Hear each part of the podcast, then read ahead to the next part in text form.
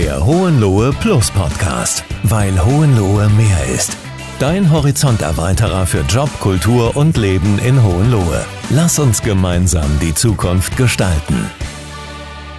Hallo und herzlich willkommen hier zu einer neuen Folge des Hohenlohe Plus Podcasts. Unser heutiger Gast ist Anna Philipp. Sie ist Geschäftsführerin bei Philipp Architekten in Waldenburg. Nach einem Studium der Architektur in Stuttgart und einer Zwischenstation in der Schweiz kehrte sie 2002 ins elterliche Architekturbüro zurück. Seit 2005 ist sie hier inzwischen Geschäftsführerin. Ihre Arbeiten wurden mit zahlreichen Awards und Preisen ausgezeichnet. Wenn es im Architekturuniversum eine Superheldin mit der übermenschlichen Fähigkeit Schönheitszauber geben würde, dann würde sie wahrscheinlich Anna Philipp heißen. Denn mit großer Leidenschaft setzt sie sich für eine Renaissance der Schönheit in der Architektur ein. Wir sprechen heute darüber, was Anna Philipp für eine Botschaft an die Menschen hat, ob Architektur nur etwas für Reiche ist, was regionale Identität beim Bauen bedeutet und warum Schönheit vielleicht ein scheues Reh ist. Herzlich willkommen, Anna. Danke, dass du dir heute den, die Zeit für diesen Podcast genommen hast. Ja, super gerne. Schön, dass du da bist. Mhm. Wir sitzen hier in deinem Turmzimmer, fast wie bei so einer Prinzessin, fühle ich mich gerade ein bisschen. Und als ich hierher gefahren bin, bin ich über die A6 gefahren. Das ist hier die Autobahn, die durchs Tal hier unten durchfließt. Und man hat hier einen wunderbaren Ausblick über die Hohenloher Ebene und auch einen schönen Blick nach Waldenburg rein. Und was ich so gedacht habe auf der Autobahn, wenn du hier die Möglichkeit hättest, in eurem Büro, vielleicht auf dem Dach vom Schloss, ein großes Billboard, also eine Werbefläche anbringen zu können. Sagen wir mal so 20 auf 20 Meter oder 30 auf 30, dass die Menschen da unten auf der Autobahn sie lesen könnten. Was wäre deine persönliche Botschaft an die Menschen? Oh, da muss ich dich jetzt erstmal enttäuschen. Ich würde garantiert auf dieser schönen Burg kein Billboard anbringen. Also sicher Schade. nicht. Also ähm, Las Vegas ist, glaube ich, ein bisschen weit weg von Hohenlohe und ja. es darf auch gerne in Las Vegas bleiben. Und ich glaube, wir Hohenlohe, ähm, ich glaube, die Burg an sich ist Zeichen genug. Mhm. Und wer, ich glaube, wer hier durch die Gegend fährt, der kann sie auch entdecken, der sieht sie und mhm. ähm, der genießt es, glaube ich. Und ich mhm. glaube, es braucht da gar kein Signal mehr. Das heißt, du hättest auch fiktiv gesprochen keine Botschaft für die Menschen. Ich habe eine Botschaft für die Menschen. Ich glaube, die Botschaft für die Menschen ist, dass, dass man wachsam bleibt, dass man, ja. dass man aufnimmt, dass man die Augen offen hält mhm. und dass man, dass man erlebt, was man sieht. Also dass dieses bewusste Sein durch die Gegend fahren und Dinge wahrzunehmen. Mhm. Ähm, Genau, vielleicht wäre das eine Botschaft. Ja. Und ich glaube, ähm, wenn man so bewusst dann durch die Gegend geht, dann ist natürlich auch, dass man wieder viel mehr, das ist ja meine Herzensbotschaft, mhm. Schönheit in Dingen erkennen kann. Und nicht nur funktioniert durch den Alltag hetzt von Termin zu Termin, sondern auch wirklich so Bewusstes zu erleben, was, was, was einem begegnet am Tag. Mhm. Ist es etwas, das dich schon seit deiner Kindheit begleitet, wo du auch vielleicht ein Stück weit von deinen Eltern mitbekommen hast, dass du mit offenen Augen durch die Gegend gehst und Dinge intensiv und wirklich auch, auch dir Zeit nimmst, Dinge wahrzunehmen? Ja, das ist natürlich spannend. Ich bin in einer Architektenfamilie natürlich groß geworden, ja. mhm. ähm, in einem, glaube ich, auch ungewöhnlichen Haus. Ähm, mhm. Das hat keinen rechten Winkel, das hat nur 30 und 60 Grad Ecken, das mein Papa gebaut hat damals. Ich glaube, wenn man in so einer Umgebung aufwächst, die anders ist, dann wird man natürlich auch geprägt, Dinge anders wahrzunehmen. Das war, glaube ich, schon immer so, mhm. aber unterbewusst. Okay. Mir ist es erst im Nachhinein bewusst geworden, was mhm. es für eine Auslösung hat, wie wichtig Kindheit prägt. Ja. Ich habe es gemerkt, als ich diesen Lehrauftrag in Stuttgart hatte. Ich habe ja eine Zeit lang unterrichtet mit ganz jungen Studenten. Mhm. Und da merkst du ganz, ganz genau, wer im ersten Semester, das war erstes, zweites Semester, da merkst du die Prägung extrem. Ah, okay. Wer kommt wo raus aus und wie ist, aus welchem Familie, aus welchem Hintergrund, ja. mhm. was hast du, wie bist du aufgewachsen? Und das ist ja so ein Prozess, wenn du anfängst, Architektur zu studieren, wo du erstmal reinkommen musst und vielleicht mal deine Prägung hinter dir lässt und Dinge anders zu denken. Und ich hatte da, glaube ich, einen ganz großen Vorteil, weil ich natürlich in schon einer sehr offenen, ähm, so eine von Lebensräumen groß geworden bin. Mhm. Gibt es einen Job oder einen Beruf? Also du bist ja, wie wir das gerade schon ein bisschen rausgefunden haben, durch deine Familie in diesen Beruf reingewachsen. Hast du auch vielleicht äh, jetzt, wo du älter bist, schon mal gedacht, Mensch, das hätte ich auch gerne mal ausprobiert, eine andere Profession? Was wäre das, wenn du dir das raussuchen könntest? Also tatsächlich wollte ich schon immer Architektin werden, das ist ganz Ja. lustig. Also Mhm. ich wollte immer was Kreatives machen, das ist mir so im Nachhinein bewusst geworden. Es stand noch Goldschmiedin und Floristin zur Wahl. Okay. Die fand ich auch noch super spannend, die Berufe. Ähm, es war ja auch kein familiärer Druck, da Architektin zu werden, auch wenn ich jetzt die elfte Generation bin, Mhm. Ja. die das fortsetzt. Ähm, wenn ich jetzt noch was machen würde, dann wird es wahrscheinlich in diesen Kunstbereich reingehen. Okay. Also in dieses ganz freie Gestalten. Jetzt ist es so, du hast auch einen Bruder, der ist ja auch mit in eurem Architekturbüro, spielt eine tragende Rolle. Und da ist es auch immer interessant, was würdest du sagen, ist so eine Eigenschaft, die er hat, die du, wo du sagst, hey, super, dass wir die hier haben, weil die habe ich überhaupt nicht. Ganz einfach. Das ist super cool, mit, mit meinem Bruder das zusammen zu machen. Ja. Äh, mein Bruder ist ein Kaufmann. Also das natürlich, das sagt schon alles. Also wir sind ja aufgestellt, wir sind eigentlich zu dritt in der Büroleitung. Ähm, da ist noch der Tobias Dietrich dabei, äh, der ist Bauingenieur. Ich bin die Architektin und wir haben einen Kaufmann. Und wir führen zu dritt ein Büro. Und ich glaube, das ist ideal, weil ich darf einfach auf der kreativen Spielwiese mich austoben. Und ähm, der Tobias und der Christopher, die nehmen wir alles weg, was außenrum noch notwendig ist, um richtig gut zu bauen, was auch wichtig ist, damit Ja. es gelingt. Ähm, also er hat die ganzen Zahlen im Griff, er macht die ganzen Organisationen, auch mit Tobias, der setzt die Projekte um und die lassen mir meine Spielwiese. Und lassen mich kreativ laufen. Und das ist natürlich perfekt, weil du oft in dem Architektenberuf dann in Bereiche reingezwungen wirst, die dir nicht so liegen. Ja. Du bist kein, also ein kreativer Mensch ist normalerweise vielleicht nicht der Top-Organisator. Ja. Also es widerspricht sich so vielleicht in der Persönlichkeit und viele werden halt in die Rolle mit. Es gibt ganz wenige, die das beides können. Und ich habe das Privileg hier, dass ich das gar nicht muss. Stark. Mhm. Also dass ich einfach mich ausleben darf in der Kreativität. Um zu Beginn für unsere Hörer nochmal so ein bisschen zu umreißen, was Architektur ist, habe ich mal ein kleines, eine kleine Geschichte aus meinem Leben mitgebracht. Und zwar, als ich zwölf Jahre alt war, habe ich zusammen mit meinem Papa ein Baumhaus gebaut. Und bevor wir dieses Baumhaus gebaut haben, haben wir uns natürlich auch überlegt, hey, wie soll dieses Baumhaus denn aussehen? Und hier meine Frage an dich als Expertin, als Architektin. Kann man dieses Überlegen, wie soll mein Baumhaus aussehen, schon als, ich nenne es mal, architektonisches Denken be bezeichnen oder beschreiben? Ja, absolut. Okay. Das ist ja der Grundentstehungsprozess. Mhm. Der passiert ja bei dir innen drin, dass du, dass du innerlich ein Bild malst. Das ist ja der, der große schöpferische Akt, der passiert bei der Architektur. Das heißt, du musst ja was, ein inneres Bild malen und das dann runterbrechen und im zweiten Schritt kommt es dann ins Sichtbare, dass es gebaut wird. Mhm. Aber das ist ein komplett architektonisch, also hättest du Architekt werden können, Ich habe auch falls du noch umschulen willst. ich habe extra heute meinen Rollkragenpullover Ja, der- der Look angezogen. passt schon. Der Look Black. passt schon, ja. Und würdest du auch sagen, dass es ein reines Bauen gibt? Also wo fängt rein oder wo hör, fängt Architektur für dich an und wo hört reines Bauen, eine reine Zweckmäßigkeit auf? Ja, das ist, glaube ich, so, das macht mich immer so ein bisschen traurig, der Gedanke. Okay. Ähm, weil ich glaube, das ist so ein Grundproblem, das wir in der Architektur haben, dass wir sehr abgerutscht sind in, in diese funktionelle Denkweise des Bauens. Ähm, wenn wir zurückschauen, war immer Schönheit und Funktion in Balance. Und ähm, ich glaube, man darf das nicht trennen. Also deine Frage geht ja, kann ich nur funktionell bauen? Ja. Ähm, es, jede Bauaufgabe hat eine Funktion, die muss ich erfüllen. Ähm, aber ich finde es zu kurz gegriffen, wenn wir nur eine Funktion erfüllen und nicht gleichzeitig noch schauen in der Verantwortung als Architekt, wie mache ich es schön. Weil ich glaube, Schönheit ist Nachhaltigkeit und das ist ein ganz wichtiger Punkt, den wir vergessen haben in unserer Zeit. Ich glaube, in den letzten 100 Jahren haben wir da einen großen Mangel und Verlust gehabt, der uns auch allen bewusst ist. Dieser Mangel an Schönheit, an Poesie in unserer Architektur. Also deshalb finde ich es schade, nur zu sagen, kann ich nur funktionell bauen. Ich glaube, Ja. jede Aufgabe hat auch die Anforderungen. Das sagt schon das Grundwort, wenn man in den griechischen Wortstamm von Architektur geht, Ja. dann heißt es erste Kunst und erstes Handwerk. Und das okay. drückt es für mich aus. Das heißt, die, die Funktion und die Schönheit müssen in Balance sein. Und deshalb glaube ich, ist es was, was wir verloren haben, wo wir nicht so denken sollten, dass es rein funktionelle Bauten gibt, sondern wir sollten als Architekt immer eine Verantwortung haben, Dinge auch trotz der Funktion auch schön zu machen.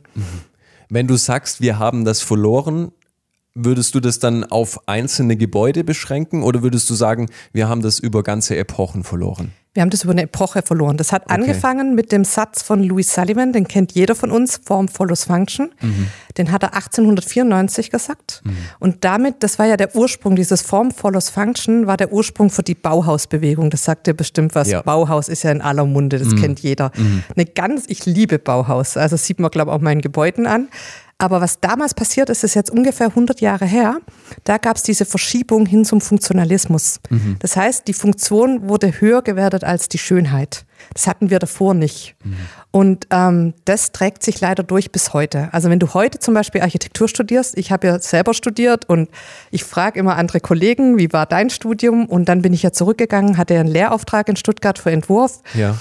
Ähm, da war es auch noch so leider und das bedauere ich sehr, weil du als Student schon beigebracht bekommst, dass Funktion über alles geht. Ja. Also du, mhm. du, du mhm. dir wird praktisch beigebracht, dass Schönheit kein Argument ist, warum du Dinge tust, wie du sie tust. Mhm. mhm. Und das ist so, ich glaube, deshalb kämpfe ich so für diese Renaissance der Schönheit, weil ich glaube, es geht nicht um eine Überhöhung von Schönheit, mhm. aber es geht wieder darum, dass wir Schönheit wieder einen Wert geben bei dem, was wir tun.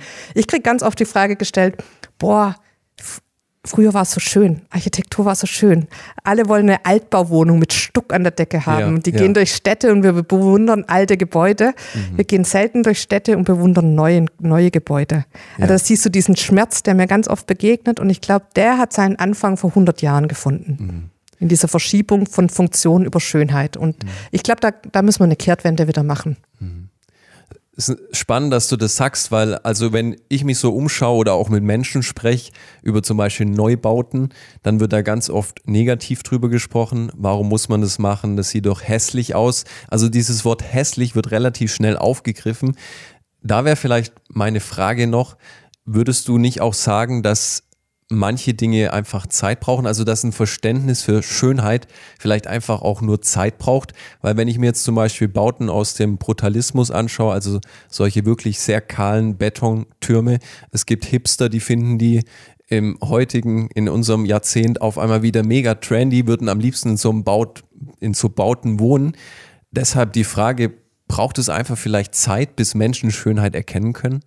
Ich glaube, dass, also im Allgemeinen glaube ich nicht. Okay. Also ich glaube, im Allgemeinen haben wir leider diesen, in den letzten 100 Jahren diesen Mangel und Verlust an Schönheit erlebt und mhm. das empfinden wir alle auch.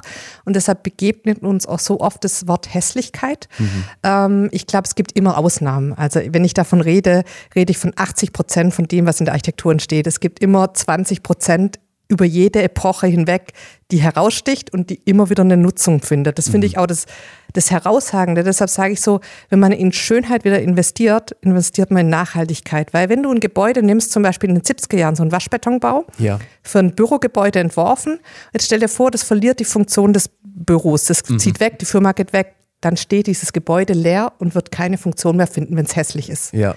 Dann haben wir diese Brachen in den Städten, die wir alle bemängeln. Mhm. Wenn du jetzt zum Beispiel eine Kirche nimmst, wir haben in Schwäbisch Hall ein tolles Beispiel, die Johanniterkirche. Ja. Die hat ihre eigentliche Grundfunktion verloren, ist jetzt aber ein wunderschönes Museum geworden.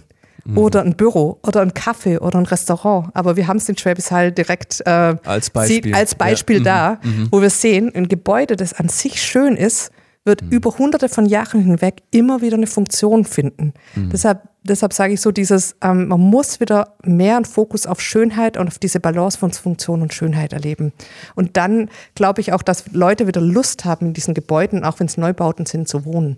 Mhm. Wenn wir jetzt schon beim Thema Schönheit sind, Du, du hast dich wahrscheinlich auch schon länger mit diesem Begriff auseinandergesetzt. Ich habe es auch mal getan, weil mich hat es mal interessiert, was ist denn der Unterschied zwischen Schönheit und Attraktivität? Und Schönheit kann ein Bestandteil von Attraktivität sein, auch wenn es zu Menschen kommt. Und in diesem Schönheitskonstrukt gibt es zwei Parteien. Es gibt die Objektivisten, die sagen, okay, Schönheit ist einfach da. Es sind nur manche Menschen da, die unfähig sind, diese Schönheit zu erkennen. Und es gibt die Subjektivisten, die sagen, okay, Schönheit liegt im Auge des Betrachters. Zu welcher dieser zwei ja, Richtungen würdest du dich denn dazu zählen? Ich glaube, dass beides richtig ist. Okay.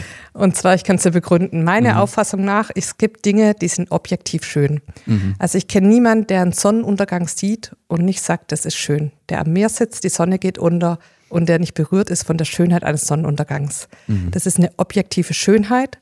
Und für mich persönlich hat sie ihren Ursprung in einem Schöpfer, der alles gemacht hat. Okay. Und es gibt eine subjektive Schönheit. Ich glaube, das sind Dinge, die wir Menschen schaffen. Und ich glaube, da trifft es zu, dass Dinge, dass wir, dass Schönheit im Auge des Betrachters liegt. Also, und da unterscheiden wir uns und da ist es vielleicht auch eine gewisse Prägung, da ist eine kulturelle Prägung dahinter. Ja. Ich glaube, jemand, der vielleicht in Afrika groß geworden ist, der hat eine andere Prägung wie jemand, der hier bei uns in Deutschland groß geworden ist. Oder der Hohenloher an sich hat Ja. vielleicht eine andere Prägung, Ja. dass er Dinge anders schön findet. Ähm, und deshalb glaube ich, dass es Objektivität und Subjektivität in Schönheit gibt. Also wenn wir in die Natur schauen, findest du wenig Dinge, die nicht, die nicht einen großen Konsens finden, was Schönheit betrifft. Das spricht für mich dafür, dass es irgendwo im Kern von dem aus, wo ich denke, wo Dinge herkommen, eine Objektivität gibt. Es gibt mir eine ganz neue Sichtweise. Also von daher, danke für diesen kleinen Einblick, wie du äh, Schönheit wahrnimmst.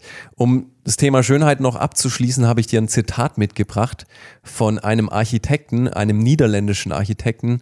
Ich glaube, dass du den wahrscheinlich auch kennen wirst, zumindest den Namen hast du schon mal gehört. Kannst du erraten, um wen es vielleicht gehen könnte? Also ich glaube, das ist das Zitat mit dem Reh, das Genau, du vorher richtig. gebracht hast. Es war entweder Rem Koolhaas oder Renzo Piano, würde ich sagen, oder? Rem Koolhaas, Rem genau. Koolhaas hat es gesagt. gell? Ja. Der hat zum Beispiel auch den Axel Springer Campus oder dieses neue Gebäude in Berlin geschaffen, neben diesem goldenen Turm. Und der hat einmal gesagt auf die Frage, wie, wie wichtig Schönheit für ihn ist, unendlich wichtig. Man schafft sie aber nur, wenn man diese nicht anstrebt. Sie ist ein scheues Reh. Schönheit entsteht eher zufällig als geplant. Was sagst du dazu? Ja, ich glaube, ich stimme ihm total zu. Also ich kann das total nachvollziehen. Ähm, das beschreibt auch gut, was dieser architektonische Entwurfsprozess, glaube ich, ist. Ähm, das ist ein, ein Entstehen, das ist wie in der Kunst. Da kommt dieser Kunst, künstlerische Part, glaube ich, in die Architektur rein. Neben all dem Praktischen ist es wie in der Kunst, glaube ich, ein im Prozess entstehen und, und wahrnehmen und auch ein teilweise Zufall kann da auch mit rein sein. Und ich habe mich extrem gefreut über dieses Zitat, weil für mich sind so die ersten Blüten, das glaubst du wirklich nicht. Es gibt ganz wenige Architekten, die sich trauen, dieses Wort Schönheit in den Mund zu nehmen. Ich habe das neulich bei einem Architekturjournalisten in den Mund genommen, habe über Schönheit gesprochen und sagt er, Anna, du traust dich aber was dieses Wort auszusprechen. Also es ist wirklich, das kann man sich wahrscheinlich nicht vorstellen, dass dieses Wort noch so verpönt ist, aber jetzt, deshalb habe ich mich so gefreut, dass Rem Koolhaas anfängt, das jetzt wieder offiziell auch darüber zu reden, über Schönheit. Da springt was, da kommt was zurück, glaube ich. Hast du so einen Mitstreiter oder so eine Person, die auch so voranschreitet? Oder würdest du sagen, du bist die Einzige, wie ich es im Intro schon gesagt habe, diese einzelne Superheldin mit der Superfähigkeit eines Schönheitszaubers? Schön wird, nein, das ist sicher nicht, bin ich die Einzige. Also ich glaube, das, das, das gibt viele Kollegen, die das auch mit anstreben, die mit mir da sind, auch in vielen anderen Bereichen. Ähm, wir haben ja, wir haben vor drei Jahren in Augsburg so eine Konferenz gemacht, die hieß Schön. Ähm, da haben wir im Prinzip Künstler aller Bereiche zusammengebracht. Das war richtig toll. Da war der Stefan Sagmeister aus New York, der ist ja Grafiker. Da waren Wim Wenders, der Filmemacher. Ja. Ähm, da waren Samuel Koch und verschiedene Leute. Da war einer der bekanntesten Geigenbauer. Und da, da haben wir alle zusammengebracht und einfach mal über die, über die Metiers hinweg über das Thema Schönheit zu sprechen. Also von daher bricht da was auf. Ich bin garantiert nicht die Einzige. Das war, da waren ganz viele von der Sorte. Klasse. Dann würde ich sagen, machen wir an das Thema Schönheit einen Punkt. Punkt. Und, und laden herzlich zur Schönkonferenz ein. Ich denke, da kann man Schönheit Ja. wirklich erleben. Eine weitere Frage, die ich dir gerne stellen würde, die hat mich auch schon öfters persönlich beschäftigt. Wenn man so in die Welt rausschaut, die meisten Gebäude, die erschaffen oder die gebaut wurden, wurden nicht von Architekten gebaut. Würde ich jetzt einfach mal so dahinstellen. Vielleicht hast du andere Statistiken, die da widersprechen, aber wenn ich mir das charmante Bauernhaus anschaue oder eine Scheune, das sind oftmals Gebäude, die wurden einfach von Menschen gebaut, die keine architektonische Ausbildung, nennt man das so? Ja, wahrscheinlich. Okay. Also die keine Ausbildung in diese Richtung hatten. Und so entsteht auch schnell der Eindruck, in, dass Architektur nur, nur etwas für Reiche ist. Also wenn man so in die Gesellschaft rausschaut, dann sind es ja die wenigsten, die sich ein Haus bauen oder äh, was machen und die einen Architekt engagieren. Hier die Frage, würdest du sagen, Architektur ist schon im Mainstream angekommen? Auch sicherlich noch mehr angekommen, wenn du, also wenn ich an die Generation meiner Eltern denke, Ja. da hat fast jeder ein Haus gebaut. Mhm. Ähm, und teilweise wahrscheinlich nicht mit Architekten, da hast du wahrscheinlich recht. Aber dieses, das ist leider so, glaube ich, jetzt so, unsere Entwicklung ist so ein bisschen das wirklich Hausbauen, das private Wohnhausbauen Mhm. immer schwieriger wird. Das muss ich, das ist, glaube ich, wirklich so. Es ist einfach immer teurer geworden. Mhm. Ja. Das ist, finde ich, ein bisschen schade. Aber ich glaube nicht, dass, also, dass es nur was für, dass es, dass es für jeden zugänglich ist. Also mit, Mhm. egal welches Budget du hast, dass du mit einem Architekt bauen kannst. Natürlich kostet es etwas mehr. Ist Ja. logisch. Das nee, ist, das ist keine Frage. das ist keine Frage. Du kaufst dir eine Zusatzleistung ein. Ja. Genau. Wenn wir uns das Thema Architektur da jetzt nochmal anschauen, hast du eine Sprache, wie du Menschen äh, begegnest, die noch nie mit dem Thema zu tun hatten? Wo holst du die ab? Wie erklärst du denen, dass Architektur Sinn machen kann? Also warum brauche ich zum Beispiel diesen Baustein in einem Bauprozess?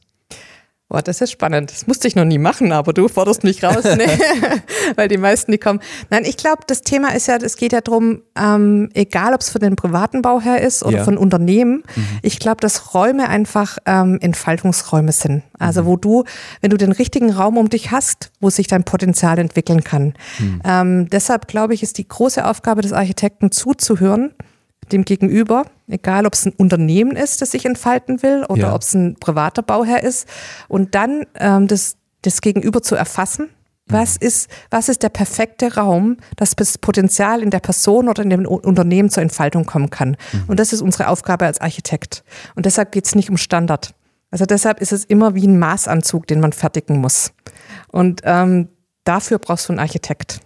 Weil ich glaube, nur als Architekt, äh, das ist die Aufgabe des Architekten, diesen Maßanzug zu schneidern, wenn wir jetzt mal in der, in der Fashion-Sprache bleiben. Ja, und nicht ja. der, und das aber wiederum gibt dir als Person oder als Unternehmen ähm, den perfekten Entwicklungsraum, um dein, ein, um dein Potenzial zu steigern oder, oder auch sichtbar zu machen. Das denke ich ja immer bei Unternehmen.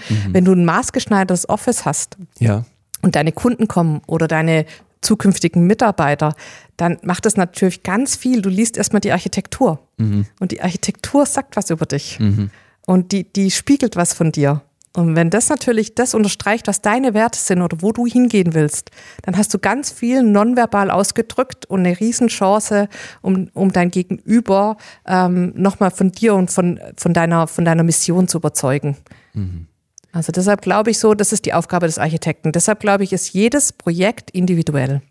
Also es gibt nicht dieses, ich glaube, dieses Typengeschichten, das ist eine Vereinfachung. Ja. Aber da jeder Mensch oder jedes Unternehmen anders ist, glaube ich, gilt es immer genau hinzuschauen, was braucht mein Gegenüber? Was braucht der Ort? Ich sage immer, es gibt so Parameter. Ich schaue mir genau den Ort an, für den ich baue.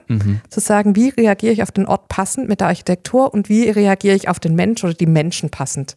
Und die zwei Komponenten, die zu übersetzen in Architektur. Das hast du sehr schön erklärt. Also ich glaube, es ist ein Plä- Plädoyer für manche Person, die sich vielleicht gerade im Unklaren ist, ob sie einen Architekten engagieren soll. Aber klar, es ist eine Zusatzdienst, Dienstleistung, sagt man das? Dienstleistung, ja. Ist das abwertend? Nö, Okay. alles okay. Alles passt klar. schon. Genau, die kostet ihr Geld, absolut berechtigt.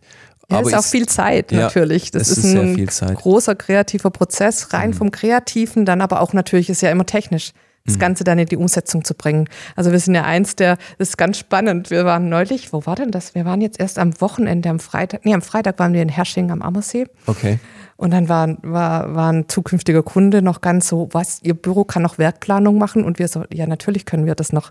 Also das ist so, glaube ich, als für unser Büro, dass wir wirklich die Fähigkeit haben, die Ideen nicht nur uns auszudenken, sondern die wirklich noch umzusetzen. Das ist heute gar nicht mehr so üblich, dass, dass ein Büro wirklich alle Leistungsphasen, also das heißt, du hast, du hast ja so verschiedene Stufen, die du in so einem Bauprozess durchgehst, dass du das heute noch kannst als Büro.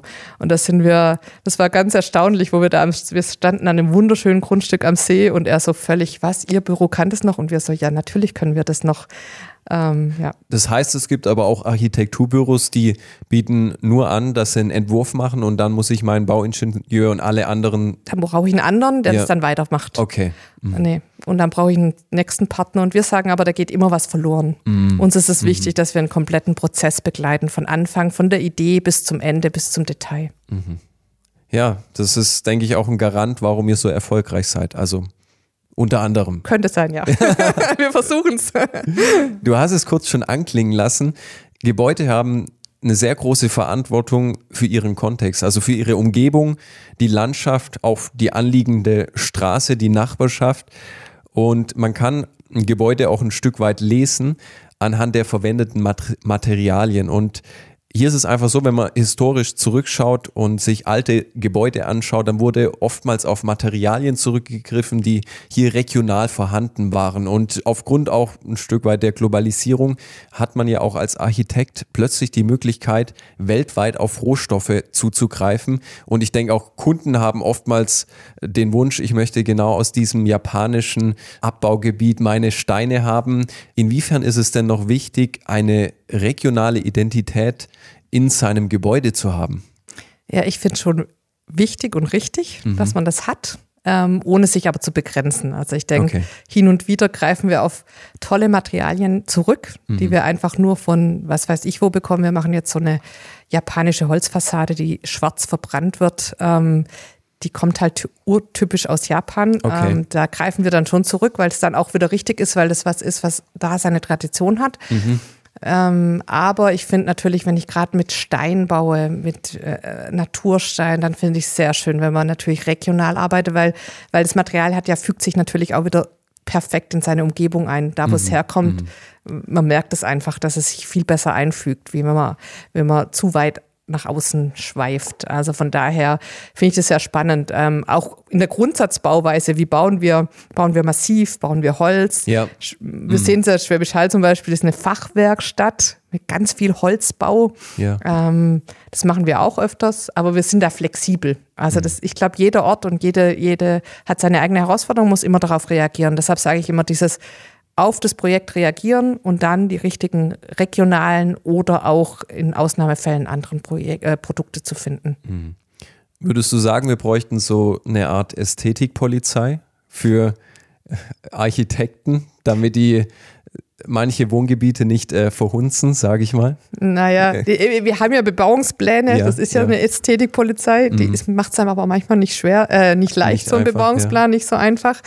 Ähm, ich glaube, man müsste weiter vorne ansetzen. Also ich, ich, ich muss jetzt noch einmal auf das Thema Schönheit, aber ich denke einfach, wir müssten an unseren Universitäten wieder ähm, Lehrstühle für Ästhetik haben. Okay. Also du studierst Architektur und du hast keine Vorlesung über Schönheit, das kann irgendwie oder Ästhetik. Mhm, mh. Also ich glaube, wir müssten vorne in der Ausbildung investieren, um hinten die Ergebnisse, um hinten die Ergebnisse zu, zu, bekommen. Ja. Es macht eigentlich Sinn. Das ist ja, wenn du Sportler wärst oder egal was du bist, wenn du Koch bist, wir hatten vorher, vorhin auch über, du musst vorne, wenn du vorne richtig lernst und ausgebildet wirst, dann kommen andere Sachen raus. Mhm.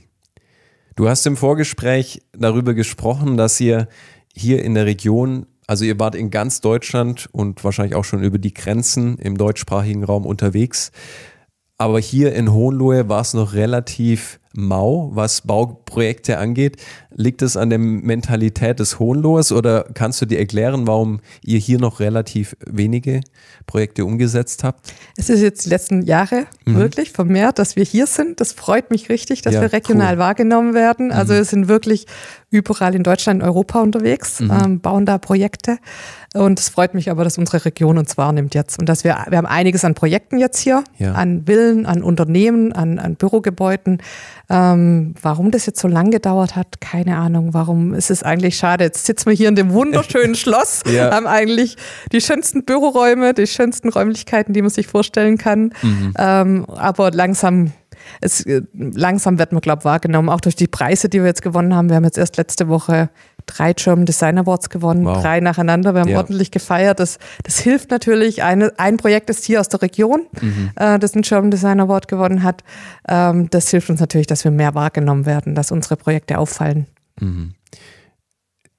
Du hast gerade hier die Büroräumlichkeiten angesprochen. Ihr habt auch noch Büroräumlichkeiten zum Beispiel in Frankfurt am Main. Du hast auch mal gesagt, das Wohnen in der Stadt wird immer unwichtiger.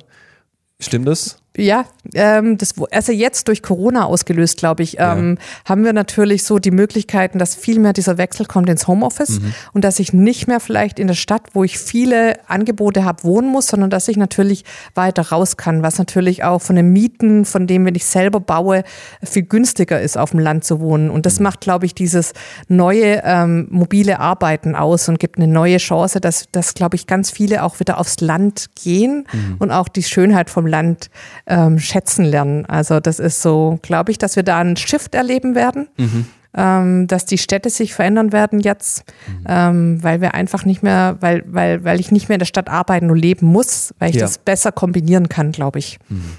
Zukunft. Gibt dir das Büro in Frankfurt auch emotional was, dass du sagst, hey, ich brauche das, um den Kontakt zur Stadt nicht zu verlieren? Oder ich meine, dass es eine Zweigstelle ist, ist ja mal rein praktisch gesehen logisch, aber gibt es auch was auf emotionaler Ebene, also der Kontakt zur Stadt? Ja, es ist, also es ist wirklich spannend, weil wir sitzen ja hier in Waldenburg im Schloss ganz, ja. du siehst ja hier raus, du mhm. siehst überall Wald und Natur, wir sitzen mitten im Grün, äh, was ich sehr liebe. Aber einmal in der Woche, unser Büro in Frankfurt ist ja wirklich mitten im Stadt, ja. im Stadtkern in der Mitte drin, ähm, ist es natürlich schon toll. Also so diesen Wechsel zu haben. Aber wenn ich entscheiden müsste, wäre ich einfach ein Naturkind, ein Landkind. Also ich mag es gerne reinzugehen, aber dann gehe ich wieder nach Hause auf, in mein schönes Hohenlohe. Wenn du dir hier die Hohenloher Region anschaust, die ja echt herrlich ist, gibt es da etwas, das du in, gerne in Angriff nehmen würdest, ein Projekt oder ein Gebäude, das du schon gesehen hast, wo du gesagt hast, hey, da würde ich mich gerne nochmal realisieren oder verwirklichen und äh, einfach so ein Zeichen setzen? Ja, ja, da, also ich würde gern mal in der Schwäbisch Hall wirklich in der Innenstadt ein ja. Projekt, würde mich wahnsinnig reizen, weil mhm. dieser Kontext, ähm, das hatte der Herr Wirth hat's ganz schön vorgemacht. Ich finde, dieses Alt-Neu zu spielen mit seinem Museum, mhm. finde ich unglaublich gelungen, richtig schön. Schwäbisch Hall spielt auch unglaublich schön Architektur, das ist wirklich sehr gelungen, finde ja. ich. Ähm, da als Architektin auch mal tätig sein zu dürfen, wäre natürlich ein Privileg, fände ich ganz arg toll. Mhm. Was ich auch, was ich auch gerne hätte, in Hohenlohe, ich hatte ja schon, ich wollte ja schon Herr Wirt anschreiben, ob er das nicht noch machen will. Ähm, es gibt in Oberlech so ein Sky Space von James Turrell. Das ist so ein ich weiß nicht, ob du das kennst, das ist so ein ganz kleiner Raum, da setzt du dich rein ja. und da ist oben eine Öffnung mhm. und dann spielt der Raum Farben durch und dadurch verändert sich die Farbe des Himmels. Es ist, er macht es so ein Lichtkünstler. Okay. Und er macht überall auf der Welt diese Sky Spaces, mhm. ähm, so meditative, wunderschöne Kunstorte und ich finde einfach, wir haben hier so eine Region, auch dank dem Herr Wirt, voll mit Kunst und Kultur. Ja ähm, für mich wäre irgendwie hier in Waldenburg immer ein super Ort noch für so ein Sky Space, mhm. wo ich einfach denken würde, das wäre noch so, das würde echt gut reinpassen noch in die ganzen Museen, die wir schon haben. Ja. Und wenn du nochmal so hier in der Region dir ein Material oder Baustoff nehmen müsstest, der hier regional nur vorkommt und damit was realisieren müsstest, auf was würdest du zurückgreifen? Boah, das ist ja eine schwere Frage. du hast schon eine Idee, was würdest du nehmen? Also ich würde Holz nehmen. Holz, oder? Einfache Antwort. Aber Einfache Antwort. ja, aber das habe ich ja schon öfters gemacht. Mhm. Also von daher, also wir haben ja das Haus von meinem Bruder zum Beispiel, das ich vor 16 Jahren gebaut habe, das ist ein Holzhaus. Ja. Ähm, ganz spannende Konstruktion. Das ist ein ganz abgespaced, das kragt auf ganz frei aus. Für das haben wir ja den Hugo Hering-Preis schon gewonnen. Wow. Äh, und das mhm. ist wirklich, das ist eine Holzkonstruktion, da haben wir mit Holz und ganz viel Glas gebaut. Ähm, also von daher, ich liebe Holz. Ich bin ein Kind, ich bin ja groß geworden zwischen Sägespänen. Mhm. Ähm, von daher, Holz ist für mich, kann ich dir zustimmen. Das ist eine gute Wahl, glaube ich, in der Region. Ja, das hat bei meinem Baumhaus damals schon begonnen. Ja, ja. Die Liebe zum Holz. So zurückblickend, wir kommen langsam zum Ende von diesem Podcast. Was, das ist auch eine spannende Frage vielleicht für Menschen, die, die Jungs sind, die am Anfang stehen, vielleicht sich auch überlegen, hey, könnte ich in diese Richtung Architektur gehen? Was wäre ein Tipp, dem du deinen 18-Jährigen selbst mit auf den Weg geben würdest? Hm. In der Retro-Perspektive. Okay, ich würde auf mein Herz hören. Mhm. Ich glaube, ich würde mir nie anschauen, wie sind meine Berufschancen. Mhm. Also als ich damals Architektur studiert habe, hat jeder mir davon abgeraten. Aber ich glaube, wenn man Dinge macht, für die man Leidenschaft hat, wird man immer gut sein. Ja. Und ähm, den sollten man nachgehen. Und dann würde ich einfach mal ganz praktisch gesehen ein Praktikum machen. Mhm. Also für alle, die im Bereich Abitur, ja, Abitur haben, ich würde unbedingt mal reinschnuppern in diesen Beruf. Wie sieht ja. denn das wirklich der Alltag aus? Weil es ist natürlich nicht diese romantische Vorstellung, mit der Skizzenrolle da zu sitzen. Das ist ein Teil davon, mhm. aber es ist natürlich auch viel, dass man am Computer sitzt oder auf der Baustelle ist. Ähm, einfach mal ein Gefühl zu bekommen, reizt mich das. Und dann, wenn ich dann eine Leidenschaft dafür habe, dann würde ich einfach dieses, dann würde ich studieren. Also mhm. genau, dann würde ich einfach meinem Herz folgen. Ja. Und Zum Schluss vielleicht noch so ein paar Empfehlungen. Was würdest du sagen, ist so das meist unterschätzte Werkzeug eines Architekten, das du selber benutzt? Das ich selber benutze? Ja. Werkzeug? Also Werkzeug kann sinnbildlich gesprochen, also was deine Arbeit unterstützt. Also äh, das ist meine, meine Skizzenrolle und mein Dreikant. Also jetzt mal ganz praktisch vom, Ja. von dem, wie ich arbeite, genau, ähm, die ich einfach brauche, um, um mit dem zu arbeiten. Und der Rest ist einfach wirklich, das ist der Computer. Okay. Nix, ganz banal, siehst du mal. Die ganze Romantik geht kaputt. Schade. Ich habe jetzt gedacht, da Der- kommt, Der große Bleistift, oder was kommt jetzt? was hast du denn erwartet? ja, ich hatte gedacht, dass du vielleicht jetzt so einen Geheimtipp raushaust, so ein, dein Geheimrezept, warum du so gut bist vielleicht. Ja, ich habe ich hab ein Atelier, das ist vielleicht so ein kleiner Geheimtipp. Okay. Das ist hier vorm Schloss. Das ist mein kreativer Geheimtipp, weil ich einfach ähm, über die freie Kunst zur Architektur weitergehe. Und ich merke einfach, dieser freie Zugang über die Malerei zur Architektur ist ein ganz großes Geheimnis. Das heißt, du betätigst dich in deiner Freizeit oder nimmst du dir bewusst Auszeiten? Ich nehme bewusst Auszeiten im Monat, ähm, wo ich in meinem Atelier bin und dann male und gehe da von da wieder zurück in den ganz konkreten, in das konkrete Entwerfen, wo es dann wirklich um die, die Malerei ist viel freier. Ja. Ich komme vom Freien und werde immer konkreter. Klasse. Und dann darfst du noch eine Buchempfehlung aussprechen und eine Podcast-Empfehlung. Ah, eine Buchempfehlung und eine Podcast-Empfehlung. Ähm, eine Buchempfehlung wäre, ähm, da geht es um Sinn, zu, ähm, Sinn und Schönheit. Das ist von meinem Freund Dr. Johannes Hartl. Das Buch heißt Eden Culture. Ja, Finde ich ein sehr gutes Buch, wo es, wo es um diesen, diesen Wert von Schönheit geht. ja. Und ein Podcast, ich höre gerade gerne Brecht und Lanz. Okay. Das finde ich einen schönen Podcast. Der hat jetzt wenig mit Architektur zu tun, aber ist trotzdem spannend. Ja. Und den Hohenlohe Blues Podcast. Und den Hohenlohe Plus. Podcast ganz vorne dran. Nummer eins. Klasse. Wir kommen äh, zu unserem Ende. Das machen wir mit jedem Podcast-Gast eigentlich. Okay. Und zwar mal rein fiktiv gesprochen, wobei das wahrscheinlich auch der Realität entspricht. Du gehst auf eine Konferenz, Ausstellung und triffst einen Fellow Architekten und du musst ihm hier diese Region schmackhaft machen. Warum sollte er nach Hohenlohe kommen, hier die Region besuchen und was sollte er sich hier auf keinen Fall entgehen lassen? Also ich sage immer, Schönheit ist wie ein Ort, den man nicht mehr verlassen möchte. Und Hohenlohe, meine Heimat, ist so eine verborgene, versteckte Schönheit, die sich lohnt zu entdecken, weil wenn man die einmal entdeckt hat, dann möchte man nicht mehr weg. Weil es der perfekte Mischung aus Natur, wunderschönen Städten und Ja. ganz viel Kultur und Kunst ist. Und ich glaube, für jemand, der kreativ unterwegs ist, hat es hier unglaublich viele Quellen, um sich aufzutanken, um Inspiration zu tanken und das wieder in seinen Beruf einfließen zu lassen. Also es ist ein Geheimtipp und wer Architektur, wer Architekt ist, gerne bei uns melden. es gibt ein wunderschönes Arbeitsumfeld hier bei uns im Schloss. Und mit dem Lachen kaufe ich dir das zu 100% ab. Also, Anna, wir wären am Ende. Ich bedanke mich ganz, ganz herzlich für dieses Gespräch, für deine Zeit, die du dir genommen hast.